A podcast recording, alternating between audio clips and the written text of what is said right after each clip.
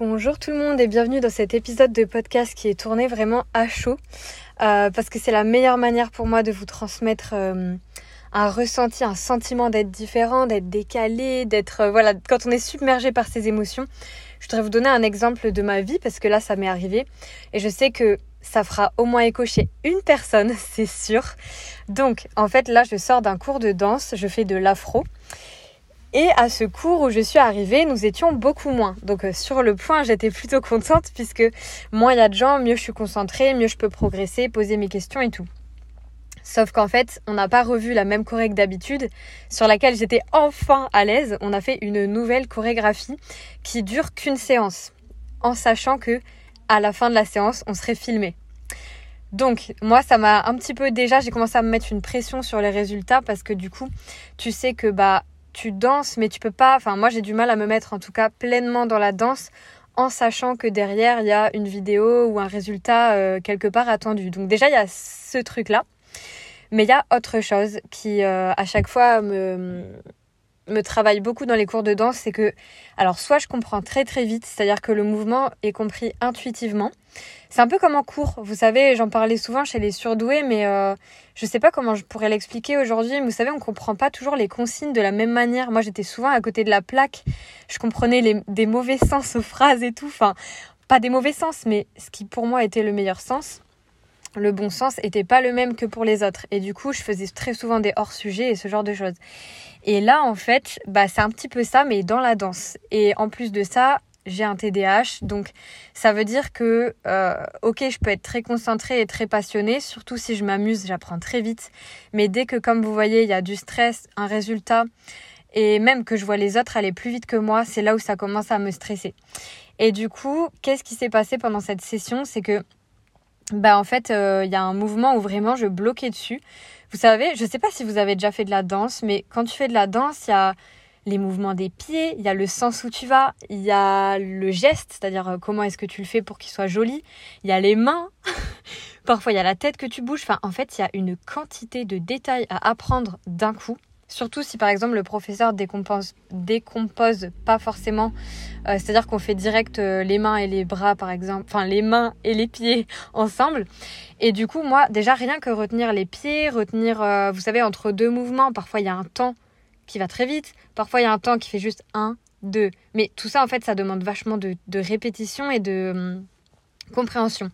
Et du coup, voilà, euh, moi je, buguais vraiment sur un mouvement et en fait, plus on avançait, plus on rajoutait des nouveaux mouvements et plus bah, je voyais que voilà les autres suivaient et moi j'étais toujours bloquée sur des mouvements du début, ce qui fait que bah, quand tu rates un ou deux pas, bah t'es en retard sur toute la Corée donc tu la reprends à l'endroit où c'est laissé mais voilà et j'ai commencé à me sentir vraiment submergée vraiment submergée submergée et je savais parce que voilà je me connais au bout d'un moment que le seul remède pour que je puisse me concentrer et me détendre, c'était de pleurer.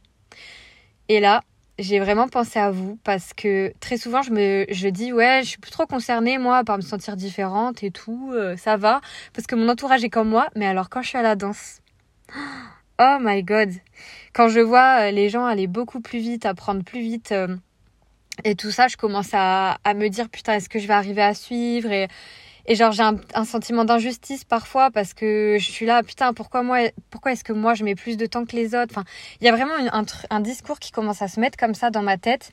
Et du coup, à un moment sur la pause, je me suis dit, écoute, là en fait, faut juste que j'aille pleurer. Donc, euh, je suis partie aux toilettes boire et pleurer.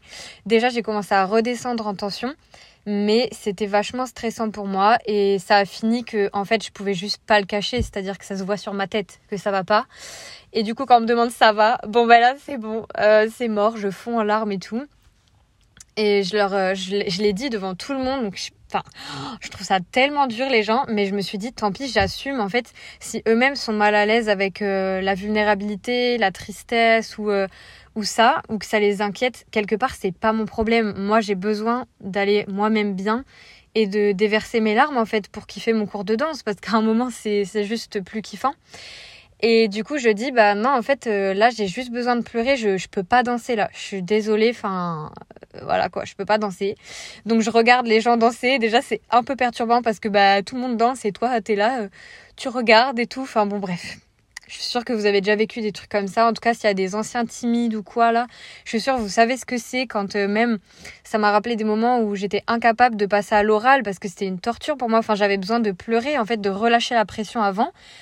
Euh, sauf que voilà, euh, c'est pas très tendre en classe, on va pas se mentir. Donc je me retenais en général et j'ai même fait croire plusieurs fois, je trouve ça hyper triste, que j'avais, je connaissais pas ma dictée par exemple pour ne pas passer à l'oral et avoir zéro. C'est pour dire comment j'ai évité ce genre de moment. Et là, en fait, je me suis autorisée à pleurer tout simplement. Donc j'ai reçu du soutien. Alors je sais que c'est pas du tout comment moi je soutiendrai, mais parce que voilà, c'est mon métier de coacher, donc euh, voilà. Donc euh, bon, bah les gens me disaient, euh, t'inquiète ou genre lâche la pression, et j'étais là, mais vous êtes grave gentil, mais comment dire? En vrai, c'est grave gentil. Ils essayaient grave de me soutenir, donc je les ai remerciés, mais c'est pas forcément ce qui va me faire du bien. Vous voyez, c'est. Enfin bon, bref. Je pense que vous savez ça. Pareil, quand on m'a dit, mais faut pas pleurer pour ça. J'étais là, mais si, je veux pleurer, les gars. Mais en même temps, la différence, et ça, je vous entraîne vraiment à le faire parce que sinon ça vous rajoute une charge. J'ai essayé de voir quelle est l'intention des personnes en fait quand elles font ça et clairement, bah, elles ont voulu me soutenir donc elles le font à leur manière, sachant que bah, j'ai envie de dire peut-être 80% des gens ne sont pas à l'aise avec les émotions du tout. Et, voilà, moi c'est ma normalité, mais c'est pas la normalité de tout le monde. Et ça, bon, bah, faut aussi en être conscient. Et en fait, ce qui m'a vachement aidé, euh, ça a été euh, un moment où voilà, je pleurais et tout. Et en fait, il y a deux personnes qui m'ont dit, viens, genre euh, reviens danser. Et au final, voilà, j'ai juste dansé. Et sur la fin du cours, donc au bout d'une heure, j'ai réussi à la faire la Corée en entier. C'est-à-dire que sur la fin du cours, donc moi je suis très fière de moi parce que je sais que c'est plus challengeant pour moi, que bah, en fait avoir un trouble c'est une réalité que en fait c'est dur. Enfin c'est, je peux pas l'enlever. Genre euh, tu sais, je peux pas l'enlever, je peux pas euh, changer ça en fait. Donc euh, à un moment, enfin alors elle limite peut-être avec de la médication et tout, mais je suis même pas sûre. Donc c'est une particularité. Pareil ça m'a fait rire, j'ai beaucoup pensé à vous dans ma communauté parce que à un moment, genre, je lui posais plein de questions, elle me dit "Mais en fait, là ton problème pour danser, c'est que tu penses trop." J'étais là. Alors oui. Euh oh oui. oui, je sais. Dédicace à elle si elle passe un jour par là. Euh, en vrai, je comprends tellement cette remarque et en même temps, genre, je ne sais pas faire autrement, les amis. Je ne sais pas euh, pas penser ou euh, être en mode euh, enfin dès qu'il y a un résultat en fait ça devient angoissant. Et même il me faudrait deux séances en fait pour savoir que j'ai le temps. Et là je ne serais pas dans trop penser juste j'essaye et voilà. Mais dès que voilà il y a, y a cet aspect chorégraphique qu'il faut finir et qu'en plus tu vois les autres avoir tout enregistré quand toi tu l'enregistres peut-être une demi-heure plus tard c'est vachement perturbant. En tout cas pour moi ça me renvoie toujours cette pensée de voilà j'y arrive pas. Oh voilà je suis différente. Oh on va pas voir mon potentiel. Ça je crois que c'est le truc qui me fait le plus souffrir en fait. C'est qu'on ne voit pas mon potentiel. Je crois que c'est vraiment le truc qui me fait le plus mal au cœur. Ça me rappelle vraiment en fait à l'école où j'avais les capacités intellectuelles et tout, mais vu que par exemple j'étais pas bien ou j'étais au fond ou que j'étais submergée par mes émotions ou autre, bah parfois en fait euh, j'avais l'impression d'être un peu rangée dans la catégorie euh, elle, il euh, y a rien à faire en gros, on la met au fond de la classe ou c'est un élève turbulent. Enfin voilà, j'étais rangée dans une case et je trouvais ça super triste en fait. Et du coup, c'est aussi intéressant parce que ça veut dire que je suis attachée à ce qu'on voit mon potentiel et que j'aime réussir. Bref, et au final, donc j'ai fini par le dire tout simplement aux personnes qui étaient là parce que je me suis dit mais en fait là je me prive à force euh, de, de, pouvoir expliquer. Et donc j'ai dit en fait euh, j'en parle jamais dans le cours mais j'ai un trouble d'attention. Et en fait moi je mets peut-être deux ou trois fois plus de temps que vous à mémoriser tout simplement. Et en fait là les gens contrairement à ce que je pensais ont été très compréhensif. Enfin, ils ont vu que voilà, ça existe quoi. Il y a personne qui m'a dit euh, ça n'existe pas. Voilà, personne ne m'a dit ça, sûrement parce qu'on est entre adultes, je sais pas. Euh, je dis ça parce qu'il y a beaucoup de gens qui pensent que le TDAH euh, est une excuse.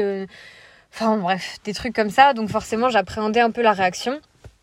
Et au final, bah, la prof m'a dit que maintenant elle comprenait mieux tout ça et qu'elle y ferait attention et tout. Donc à la fois je suis touchée et à la fois je suis en mode putain, je vais plus pouvoir me cacher parce que là, tout le monde va savoir.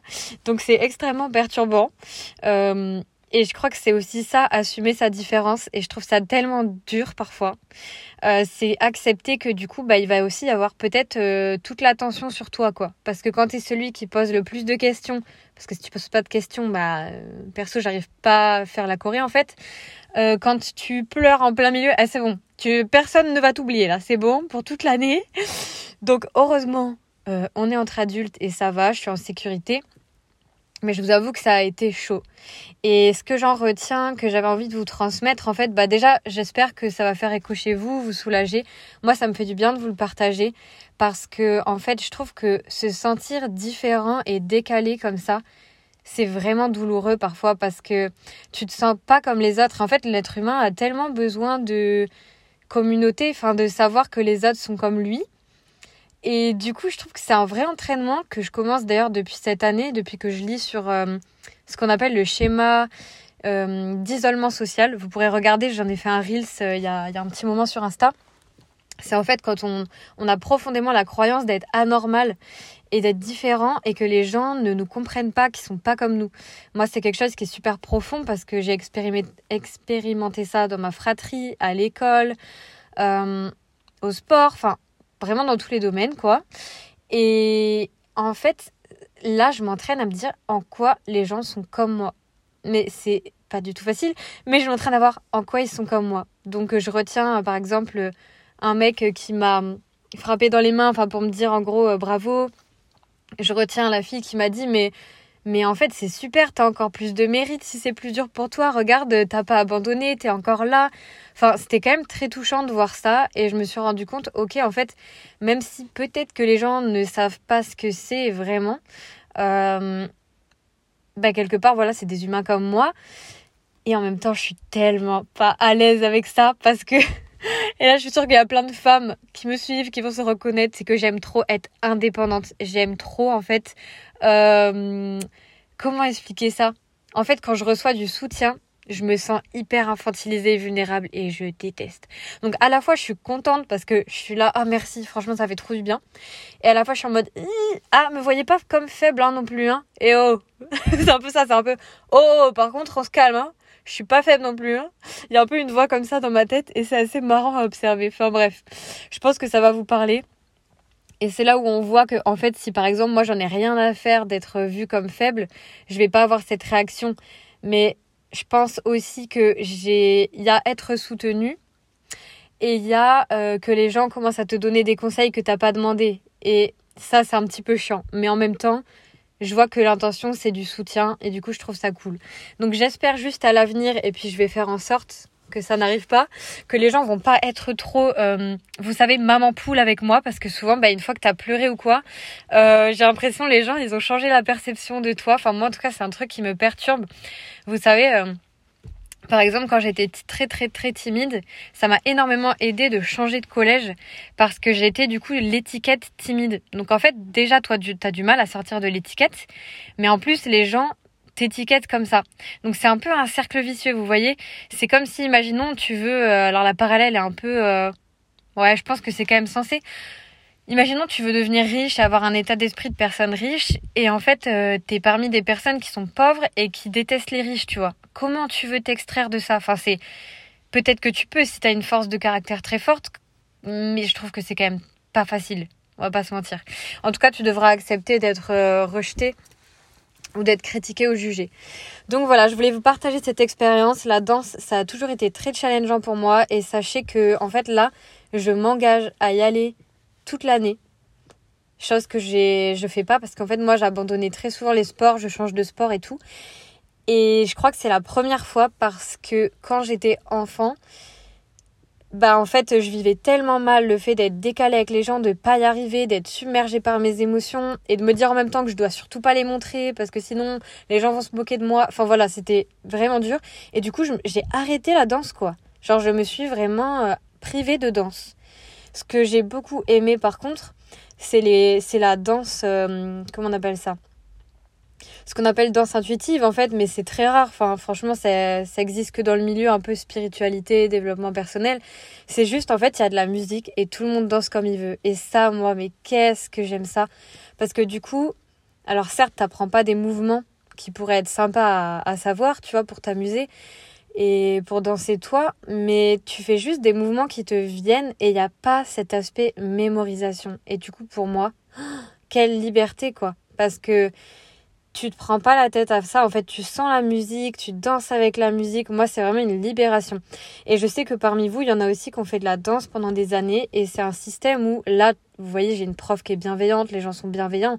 Mais je sais qu'il y a des profs qui sont très durs, que c'est un milieu d'ailleurs qui crée des troubles alimentaires, particulièrement la danse classique. Euh, j'ai fait tout un.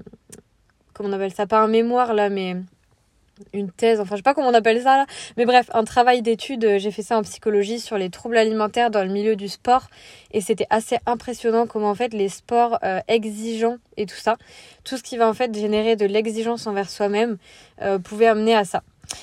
Donc voilà, j'espère que ça vous aura parlé. Moi franchement, j'ai un peu d'appréhension parce que je me dis à la fois les gens ça y est, ils me connaissent maintenant, ils savent ça et à la fois j'ai pas envie trop que les gens m'infantilisent, enfin vous voyez, essayent de me materner.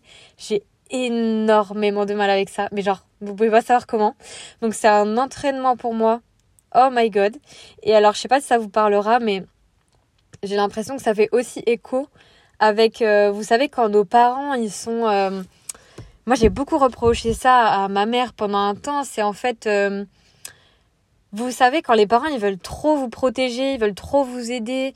Euh, voilà, moi, c'est un truc, ça m'énervait parce qu'en fait, ça me faisait me sentir incapable. C'est-à-dire que j'interprétais qu'en fait, si, euh, si, si par exemple ma mère ou mon parent veut m'aider, même quand j'ai pas besoin d'aide, ça me renvoyait vraiment, mais il me fait pas confiance. En fait, euh, on me voit comme incapable c'est rarement le cas. Parfois, il y a aussi des parents qui veulent se rendre indispensables ou qui nous voient comme euh, fragiles parce que justement, ben moi, j'étais très très sensible, très euh, voilà, enfin franchement, euh, enfin je pense que j'avais besoin d'être protégée, mais du coup, ça m'a un peu collé à la peau, quoi. Vous voyez, donc c'est c'est pas facile. Franchement, j'espère que ça résonnera chez vous. Je pense que oui. Parce que c'est un sujet que j'ai jamais abordé. En fait, je pensais même pas arriver jusqu'à aborder ce sujet-là, je vous avoue. Mais je crois que ça, c'est vraiment un truc euh, désagréable de se sentir euh, materné. Vous savez, il y a être soutenu, mais quand même reconnu dans son potentiel et sa valeur, et euh, qu'on nous, enfin, qu'on nous laisse nous autogérer. Comme moi, je l'ai fait, par exemple, de pleurer. Et en fait, quand je pleure, j'ai juste besoin de pleurer. La vérité, j'ai pas besoin que les gens me disent oh, pleure pas ou ah ça va aller. J'ai pas besoin de ça. Après, si personne disait rien, ça serait peut-être aussi bizarre. Mais je crois j'ai juste besoin de pleurer moi en fait et que du coup mes émotions sont déchargées et je peux enfin me détendre et me concentrer. Vous me direz si ça vous est déjà arrivé. Franchement, je me questionne là-dessus. Et en tout cas, s'il y a des personnes qui font de la danse et qui ont un TDAH, eh ben sachez que vous n'êtes pas du tout seul à vivre ce genre de moment que oui, on redouble d'efforts, peut-être on fait 2, 3, 4 fois plus d'efforts que les autres pour retenir. Euh, aussi, moi je vois qu'au bout de 40 minutes, je fatigue beaucoup, beaucoup et j'ai l'impression que les autres non. Et en même temps, je vous laisse avec une question, euh, réflexion à la fin. C'est est-ce que, c'est, est-ce que dans ma perception, les autres euh, y arrivent mieux et sont moins fatigués parce que je me sens différente ou est-ce que c'est la réalité? Donc ça, je vous invite à vous poser vous-même la question. Je pense qu'il y a quand même une part de vérité au niveau du TDAH, mais quand on a eu l'habitude de d'avoir un cerveau qui est en fait en sur euh, comment dire qui a renforcé encore et encore et renforcé encore et encore la croyance et la constatation que les autres sont différents de soi, bah c'est pas du tout automatique de penser autrement. Voilà, je vous laisse sur cette réflexion-là. Euh, dites-moi sur Instagram, n'hésitez pas à m'envoyer un message si ça fait écho chez vous, quel point fait écho, s'il y a un point que vous aimeriez que je développe encore plus. Euh, et je vous souhaite vraiment une très bonne soirée. À très vite sur le podcast.